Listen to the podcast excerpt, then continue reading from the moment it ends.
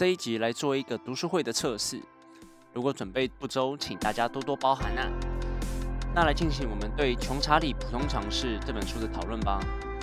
大家好，欢迎收听史塔克实验室，我是嘉豪，我是比欧娜。今天来跟大家讲一个新的单元，是我们的读书会。我们希望呢，经由这个读书会的单元呢，带来一些投资相关啊，或者是金融大佬们他们的投资心得的书，那分享给大家听一下。那如果大家听完我们的心得会去看书的话，那我们就推坑成功了。那第一本书要跟大家介绍的是《穷查理的普通常识》。我们先来讲一下它作者是谁。作者呢是查尔斯·蒙格，他出生于美国的奥哈马，现任是波克夏海瑟威公司的副董事长。那这一家公司最有名的人就是他们的董事长是华伦巴菲特，相信大家都认识他。现在九十一岁的蒙格呢，正在伯克夏公司担任副董事长嘛。那他另外也掌握了加利福尼亚州发行量最大的法律报业集团——每日新闻集团，还有持扑克下百分之八十威斯科金融公司。在坊间呢，蒙格常被大家常被戏称是说他在站在巴菲特后面的巨人，但是他很谦虚，觉得他。共事了这么多年，永远只是他旁边的一个小角色，一个助脚而已。他们在合作的时间已经超过了四十多年，他们其实有蛮多在对这个世界上的价值观是完全相反的。哎，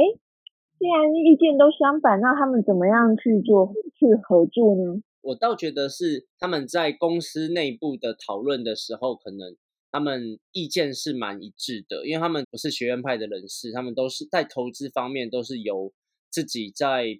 呃的人生体会啊，还有自己的经验来去做投资相关的操作。那像巴菲特他自己就是大半个民主党的人士，说话常用短句啊，那他把时间都奉献了给了投资事业。那像蒙格就一直是坚定的共和党党员，那他平日就不多说话，不会说太多废话，因为大家都知道共和党是一个蛮保守派的人士，所以他其实跟巴菲特在很多价值观相反。是很多，其实是在很多其他议题上面，像是什么废死啊、同婚啊、同性恋啊等等这种左右派一直吵得不停的问题，他们是意见很不合的。但是他们在共同的事业上，其实是意见还不错，而且合作无间的人。哦，嗯，那我们来讲一下这本书在讲什么好了。从查理的普通常识，其实是收录了蒙格在过去二十年间的公开演讲。全书有十一篇的讲稿，就我们就可以从中了解到蒙格这个人的思考方式。我和 Fiona 会分享里面的一些章节，然后也会分享一下我们自己的心得。那希望透过我们两个人的心得，让听众能够更了解这本书，甚至可以去亲自的读读看。在读这本书之前，我会以为这本书跟投资理财相关，但读完之后这么以为，对，但是读完之后好像。比较像是一个智慧老人的一个知识分享。嗯，确实，因为我本来是想说，可能可以从书上去得到一些投资的技巧之类的。看完书之后，比较像是得到很多一些人生智慧或者一些心法这样子。还有一些像做人处事啊，或者是我们做事做 project，我们在工作的时候要如何去增进自己，或者是哪些地方要注意。那你觉得你看完这本书之后，有没有哪些章节要跟大家分享一下？哦，我其实比较有印象的是其中的，嗯，四五六讲。那我先来分享好了。哦。那第四讲是在讲关于实用思维的实物思考。那其实我觉得这这章就是非常实用的是，它是从五个很实用的观念来跟大家解释说，哎。怎么样的思考在在于应用你的人生啊，或是你的呃工作或等等方面都很呃很实用。像是他有讲到说，他问题的最佳方法就是先解决那些答案显而易见的大问题。每个问问题在前面的时候，我们就想说，哎，这问题好像很大，哎，怎么办？好像很难，然后去给他设限。那我们先去简化它的时候，就是去从呃。其实很简单的方式先去做处理，那结果发现，哎，这问题没有那么想象中那么那么巨大。他也非常的强调这个数学的重要性，他特别引用钱利瑞所说的：“唯有数学才能揭示科学的真实面貌。”那数学好像是上帝的语言，那他也会想着说，哎，我们要从不同的面向去思考，只从正面去思考问题是不够的，一定要从反面也去思考。就好像说，哎，我们只看到这问题的这一面，然后就一直可能就卡关了，就是不知道说，哎，到底要怎么样去解决它，或是怎么样去处理这个问题。那如果从不同面向去看，可能结果或是呃处理的处理问题的角度不一样，就会就会有不同的解决方式。其实最好最实用的智慧就来自于基础的学术知识，所以说就是。这个我觉得这个也是他这本书很常一直在讲的一个观念，就是说他很很他认为说，呃，一定要从跨领域的方式来做思考。他强调说，不要只只有这样子，呃，你单一的一个专业或者是嗯单一的一个思维，你要从不同的领域或不同不同的角度去思考问题。那这样的话，你可能可以得到最实用的。呃，处理事情的一些智慧或是呃方式，这样。嗯，看完这本书之后，蒙格他好像蛮长，就是一直在不断的在每一个章节啊，或每一个演讲里面讲到跨领域的重要性。他好像觉得，如果这个职业，我们人如果生在一个职业只拥有一种武器的话，就不是这么擅长的打仗。很需要有不同的武器去多看书啊，或者是多用其他的方面思考，然后把更多的武器带进来，然后才能去完美的或者更好的解决一个问题。没错，这里就是呃，他其实我觉得我也觉得他这个这观念出现在很多个章节里面，那好像就一直在强调说，嗯，你一定要，有点是要我们多去去接触不同领域的东西，那有更多吸收更多的。思维，然后去看每一件事情这样子，对。所以说，像第五个观念，也就是说，真正的大效应，也就是鲁拉帕路萨效应。那这其实是他自己发明的一个片语，那就是说，各种因素间的相互强化，就将彼此极大化的现象。那我觉得，其实这也有在讲说，哎，原来其实，呃。彼此不同的一些碰撞是可以产生出更多的效应，那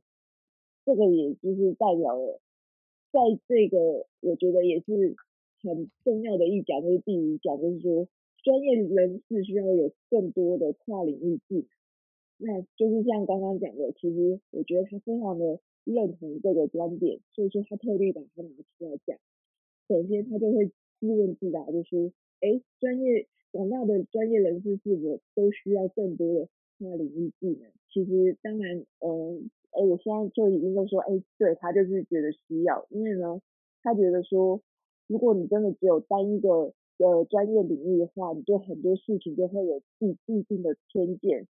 那就会觉得，哎，变成说，譬如说像从政治来说，可能就是偏左派偏偏右派，那你就很难去客观的去看待。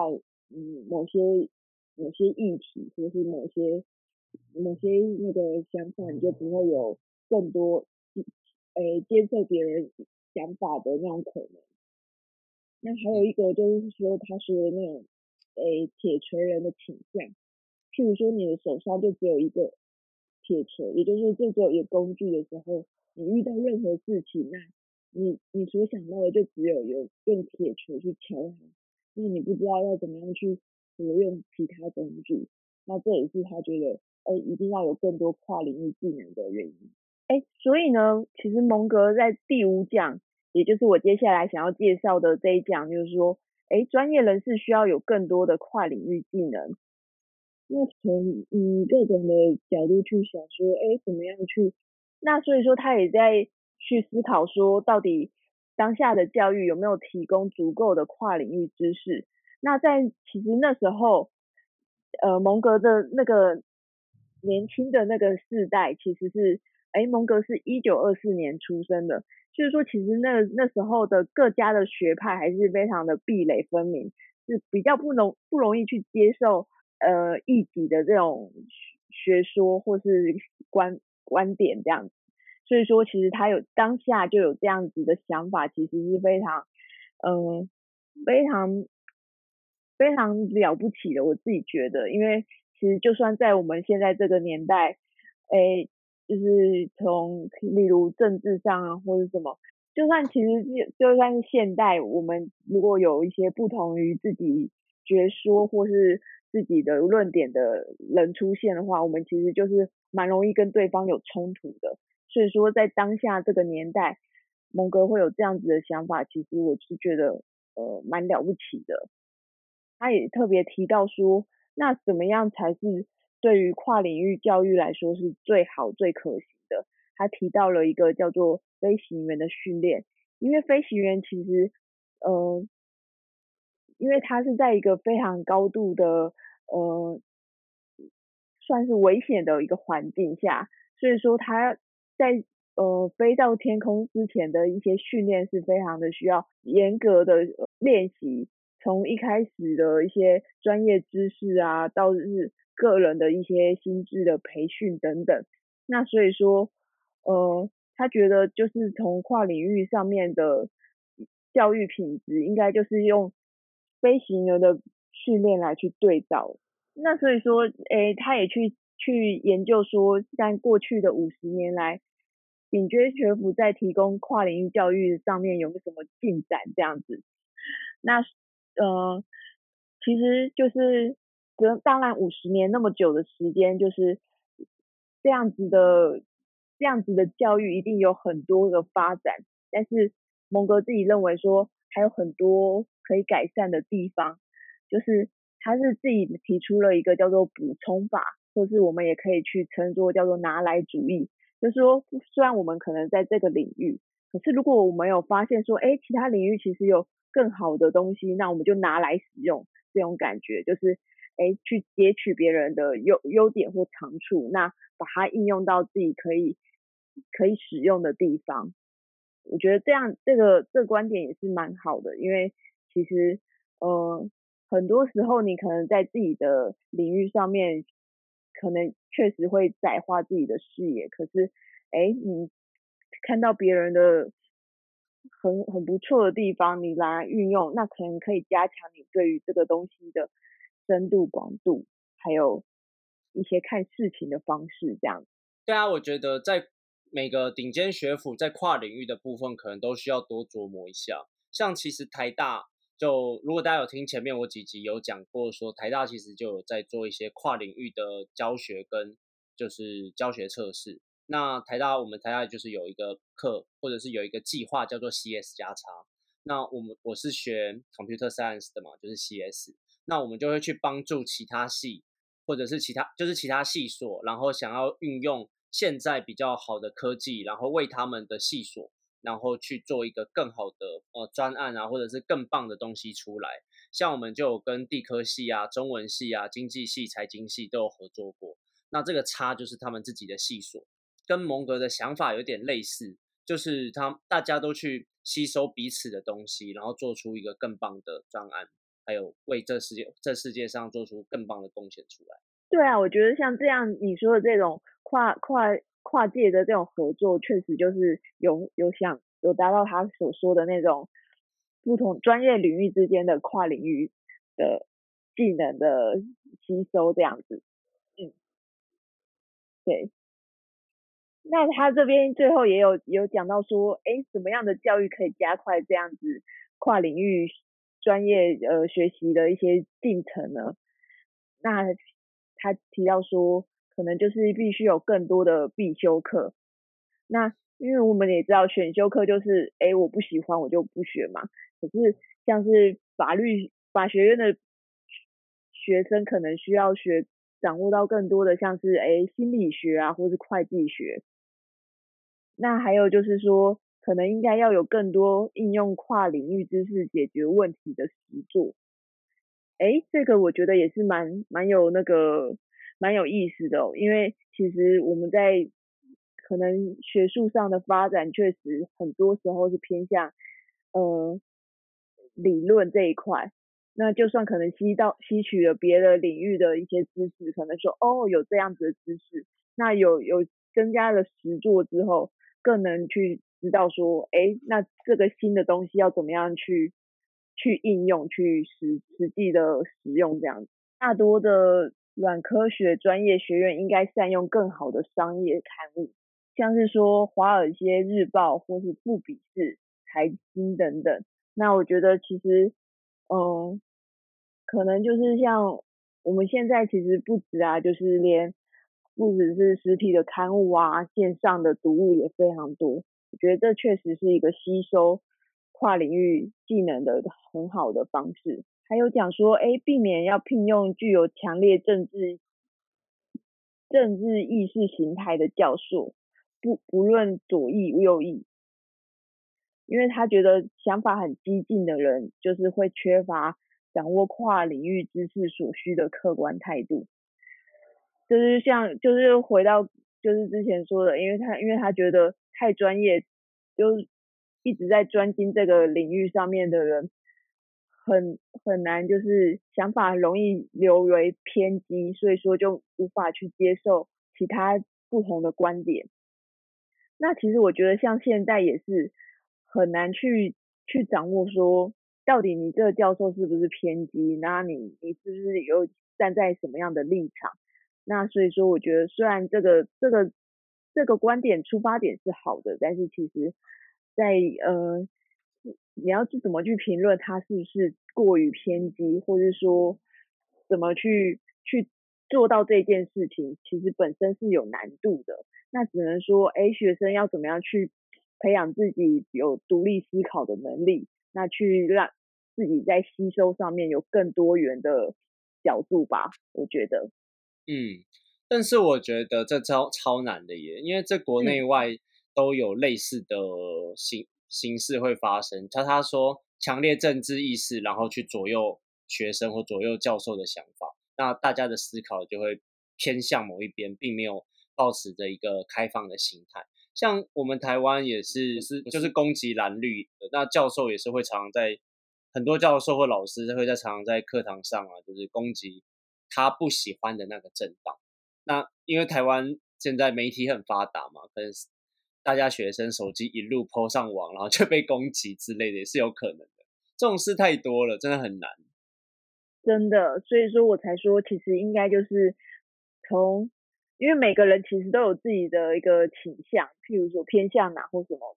有些事情其实很难去中立客观，或是说很广泛的去去表达自己的想法，一定会有带有个人主观的意思。我觉得这应该是还是要去多去思考，说每一个教授他他的嗯，他所要表达的是否过于。过于偏激或什么的，那让学生自己去做思考，再去做反馈这样子。那最后他也说，哎，像软科学应该要加强模仿硬科学，就是所谓硬科学，就可能是像数学、物理、化学这种基本自学的精神和方法。蒙格是说呢，硬科学会有会避免单一学门造成的错误，所以说就会。让大量的跨领域知识应用更容易应用，就会达到比较好的效果。那其实就是软科学，就是嗯，会比较像是，嗯，我觉得其实不管软科学或硬科学，其实在他们的领域应用上面，就是确实是可以有发展出嗯比较跨界的跨界的一个。方式，那这样就是说，在学科上面的一些设计，要怎么样去让，嗯，学习的人去常做到这样子的事情，这也是可能要思考一下的问题。那最后我还有一讲，就觉得比较比较 OK，想要跟大家来分享的是第六讲，像播客下一样投资。那大家都知道，布克夏是呃他们的一个公司。那他为什么会去说，哎，要像播客下一样的投资呢？因为他就是有发现，从大型的慈善基金会的投资方法有出现说，哎，为什么就是只是单纯的投资这件事情，然后就有越来越复杂的倾向？所以说，他就就发现说，好像他们过于的。过于的执着于所谓的专业，反而会带来很大的伤害。因为他们可能譬如说，呃，做一个一个嗯一个流程，可能又又要这边要请某一种专业的顾问，再下来又请了另外一批顾问，那这样反复的一个流程，反而让整个嗯过程非常的繁琐，结果带来的其实并不是说，呃大家好像因为很专业，所以说让这个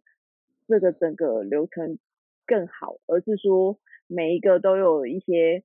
不同的问题。那那因为他们就是觉得说，每一个人都会觉得说自己在这这个领域上面有过人的一些才华，结果反而其实，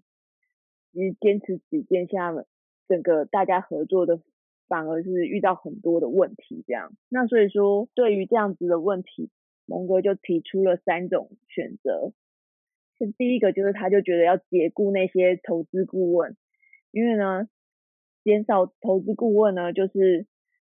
改善呃这个繁繁琐的过程的一个方法。那第二个选择就是模仿播客下。为什么要模仿播客下呢？因为就是要持有一个长呃少数受受尊敬的受敬仰的公司呢，就不要一直杀进杀出，而是要把年年均管理成本降到资本总额的千分之一。那当然也是可以采取很多的外部的呃一些专业顾问的建议，但是呢，必须要去控管说到底哪些是呃所谓的一些聪明的投资顾问，那把这些呃是来拿来管理的人的人是变成有用的，那这样子的机制下面，它才会较两呃运行上面会比较有。有的实质上的效益，嗯，那第三个选择是，除了对于股市进行非杠杆式投资外，还可以投资一些有限责任的合伙制公司，那就是包含像是一些创新的高科技公司啊，或是说利用财务杠杆并购其他公司的，或是说依据。相对价值策略对股票进行杠杆式投资。那嘉豪，你有什么要分享的吗？哦，那我跟大家介绍一两个章节好了。第一个是蒙格他在讲学院派的九个缺点。那我不会跟大家讲九个啦，太多了，大家可能听一听就睡着了。蒙格在讲经济学的缺点之前，他也分享了一下他自己所观察到的一些优点。经济学这个东西就是生逢其时，生逢其地，也就是说，它刚好在一个适合的地方，也在一个适合的时间爆发成长。因为它美国自由的地方，而且资本主义大爆炸的年代，那个时候经济学其实是发展的非常好，让很多大企业成长的非常快速。那一开始的时候，吸引了蛮多软科学领域最优秀的人才，呃，跟其他跟其他的领域的研究者相比啦。经济学的学家就是对整个社会影响是非常大的。他有举例，像亚当·斯密啊，就是一个非常出色的思想家跟作家。那经济学总是能吸引到很多这种学者或作家。蒙格觉得这些还是不够好，那他就在这个演讲中讲了一些缺点，像是没有采用硬科学的一些全归因的自制方法啊，或者是物理学崇拜。那我觉得物理学崇拜这个蛮有趣的，因为它英文是 physical envy。它其实是叫物理嫉妒。那物理嫉妒的意思，跟大家讲一下，它其实的意思是说，嗯，大家会以为或认为所有的专业领域都要像物理学一样严谨或完美，才可以拿来解释东西。因为像社会科学这种东西，就是大家会觉得社会科做研究的时候不够严谨，所以才慢慢的衍生出社会科学，然后用了很多统计学啊，或者是。经济学的模型，然后一层一层的把它越来越严谨，这样子研究社会才不会出错误。可是这就是有一点太过的物理学崇拜或者是物理学嫉妒的部分。蒙格觉得这是一个缺点之一，他觉得太过强调宏观的经济学是缺点啊。那经济学的整合太少，就他一直在不断的强调跨领域这个部分，所以他觉得经济学的整合实在是不够，还有不够重视后果的后果。对，那还有一个是他蒙格是一个保守派的人士嘛，所以他觉得不够重视美德效应，还有恶行的效应。管因为他们在做一些报表或什么的时候，会去隐秘或者是一些比较不好的后果。那我们再来讲一下，像是我们来讲深入一点，像是经济学的整合太少的部分，蒙格觉得他不但没有整合自己经济学以外的知识就算了，也没有整合经济学内部的知识，因为我们刚刚有讲嘛，他们可能每个学学派都分得很散，他们学派有的时候。没有去整合别人的武器，反而只有固守自己的武器，而且他们每个教授在教的时候却各留一手，这样听起来好像跟中国或哪里有点像。徒弟只学到九成八成，然后下面一个也只要九成八成，越来越弱这样子。一方面是刚我们讲的啦，啊，另外一方面是教授本身也不擅长整合啊这种知识，因为没受过这种训练。他就讲过一个很酸的，说经济学的教授他思维也是最经济的。因为他们终身就研究的就是那一点点知识，很简。因为经济英文里面有节省啊、实用的意思，就很酸。那关于这个整合呢，蒙格他又举了一些例子啊，比如说，托克夏在很多年以前有一家信贷公司，那他就放贷给一个环境很不好的饭店，遇到了一个好像没有办法解决的问题，但后来出现了一个整合能力很好的人。他就把不同学派的知识去解决他们饭店附近的问题。他把停车场改建成高尔夫球场啊，那就会有吸引到更多的卖家来去买这家饭店。托克下的信贷公司收到了贷款，所有问题都解决了。所以蒙格看到了这一个生意人，就会觉得，嗯，真的是需要整合人才才能够去解决一些当下好像没有人当下觉得无解的问题。对，因为这个生意人他善用了两个方法，把停车场改建成成高尔夫球场嘛。那还有他们把佛罗里达用飞机啊，把一些比较老的人送过来，就是开发出新的客源就对了啦。原本可能只有一些年轻人啊，或者是小孩子或当地人士，但他又去开发更多的新市场，建了高尔夫球场。那高尔夫球场年龄层可能就四五十岁以上。那就慢慢的把一些游览车啊，或者是用飞机啊，把他们送过来，然后去做一个套装的旅游这样子。对，那这些原理我就不细讲了，因为我也不是 经济学方面比较擅长的人士。蒙格的用意呢，就是来跟大家讲说，嗯，我们人就是，或者是我们知识真的不能太少，就是要多看书，或者是刚刚我们讲说要多看一些商业杂志啊。然后去整合别人的知识，然后可能就会得到一个新的答案去解决我们现有的问题。其实有讲到一个有趣的是，对心理学的无知，还有其后面的负面后果。其实好像 Fiona 刚刚在前面也有讲过嘛。蒙格对很多领域也是抱着呃好奇啊，多学多学多好的一个态度。像他对心理学就是非常喜欢，而且他也读了蛮多心理学的。但他也讲过一个很好笑的是，大家好像。听他讲了很多心理学以后，好像觉得，哎，他很懂心理学。蒙哥就说没有，他其实没有很懂，他其实就是看了几本书，跟他的实物上的经验之后，然后发展出一套他自己所谓的他的想法跟思考方式。他觉得心理学学好之后，其实可以解决很多经济或者是我们商业上的一些问题。蒙哥有举了一些蛮有趣的例子，他跟他演讲的伙伴们讲啊，就是。如果今天你在拉斯维加斯经营一家赌场，饺子老虎机是最常有人玩的东西嘛？那今天如果给你了三十台饺子老虎机，这三十台里面总有一台，不管摆在哪里，每天回收的量就是它就是最多人玩就对了。那为什么班上没有半个人就是可以得到答案？然后蒙哥那时候就解释说，其实只要用一点心理学的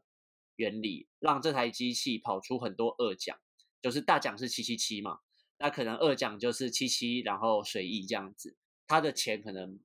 没有大奖这么多，但是也不错。那人们就会觉得啊，大奖出来啊，小奖出来了，可能下一次就是大奖，所以他们就继续玩，继续玩，继续玩。那玩家就会在不知不觉的时候，就是把筹码都用在这一台机器上，所以他这一台机器就是不管它摆在哪里，就是他赚的钱永远比其他机器多，所以就是一个嗯。赌场十赌九输啊，没有，变这种结论。其实，在心理学跟经济学的 cross 这方面也是有蛮多人的，像是康拉曼的《快思慢想》，大家也可以去看一下这本书。另外一个他觉得的缺点呢，是不够重视美德效应，还有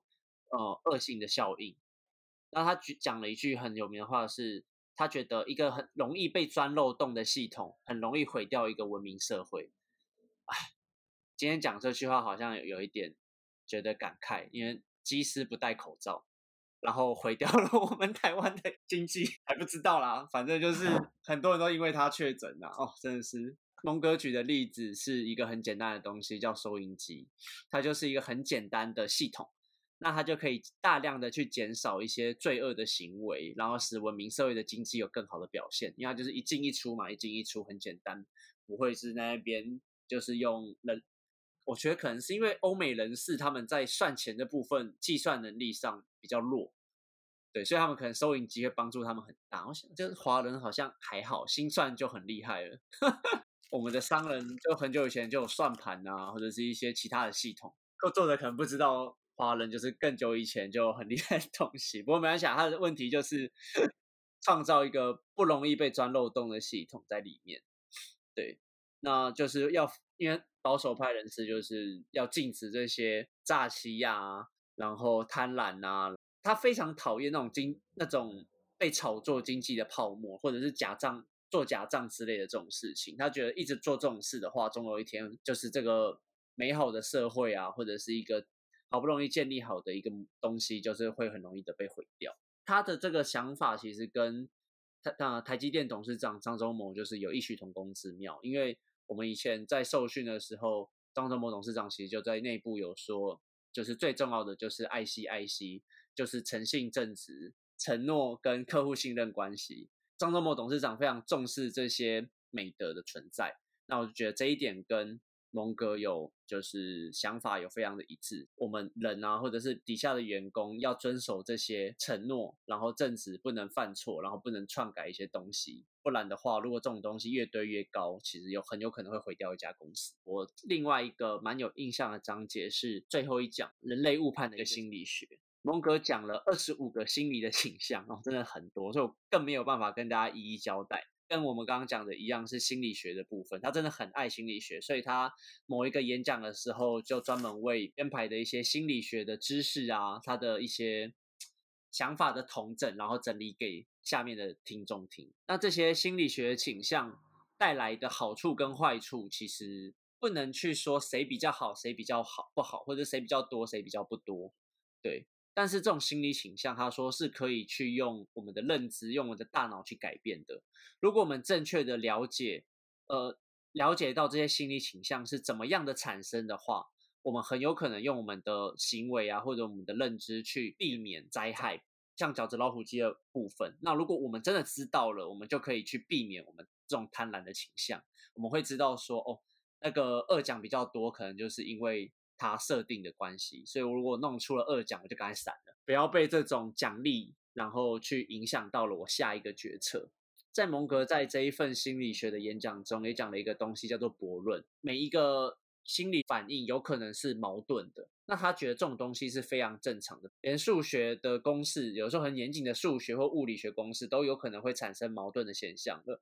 那心理学会产生矛盾，又有什么好大惊小怪的？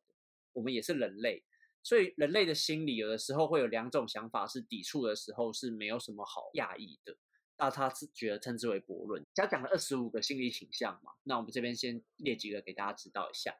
像是避免怀疑倾向，它就是一个人天生的一个反应。原始人或者是人类在古早还没有那么文明的时候，大家在打猎，必须赶快下决定，人们会避免怀疑，避免去想太多，因为他要赶快下决定，不然他没饭吃了。人们有这个心理学的反心理的反应的话，那他可能就会做出很多错误的决定，像刚刚饺子老虎机二奖这样子，那我是不是要走了啊？没有啦，我可能继续玩，对，那可能就糟糕了，就避免怀疑，很惨。龙哥也讲说，我们人类对宗教的接受也会受到这一个心理倾向的驱使，通常起于困惑或者是压力的综合作用。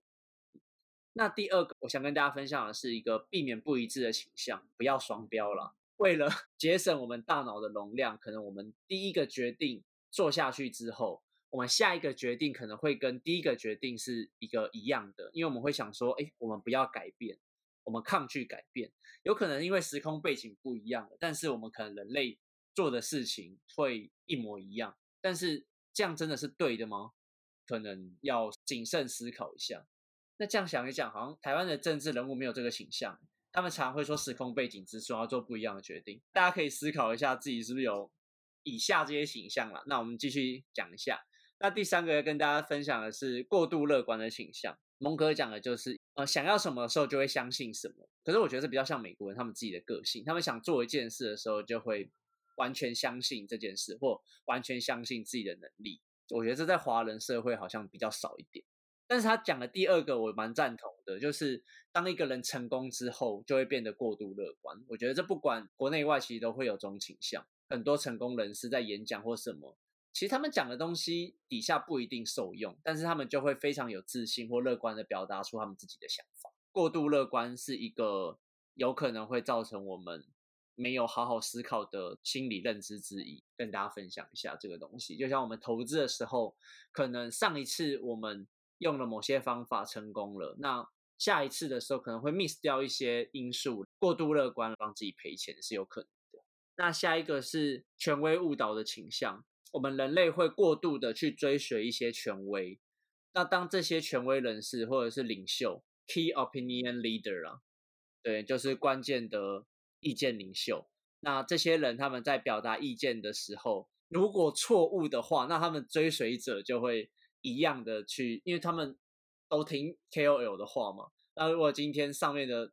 那些关键的人讲错了，那底下人就全部遭殃了。俗话就是盲从倾向。那我们讲下一个是废话形象，我是觉得这个蛮有趣的，所以跟大家 分享一下。蒙哥觉得有些人天生生下来废话就很多，然后会给专心做正经事的人一些麻烦。所以如果被一些废话形象的人靠太近啊，或者是他自己，或者是这个人有废话形象太多的这种心理因素的时候，就是我们要知道离这种人远一点。蒙格认为这种废话多的人没有办法做一些严肃的工作。我觉得他偏见啊，但是他可能身边有一些废话很多的人，他不爽。对，那下一个我觉得跟刚刚讲的盲从跟有点像，就是权威误导倾向有点像，就是师出有名的倾向，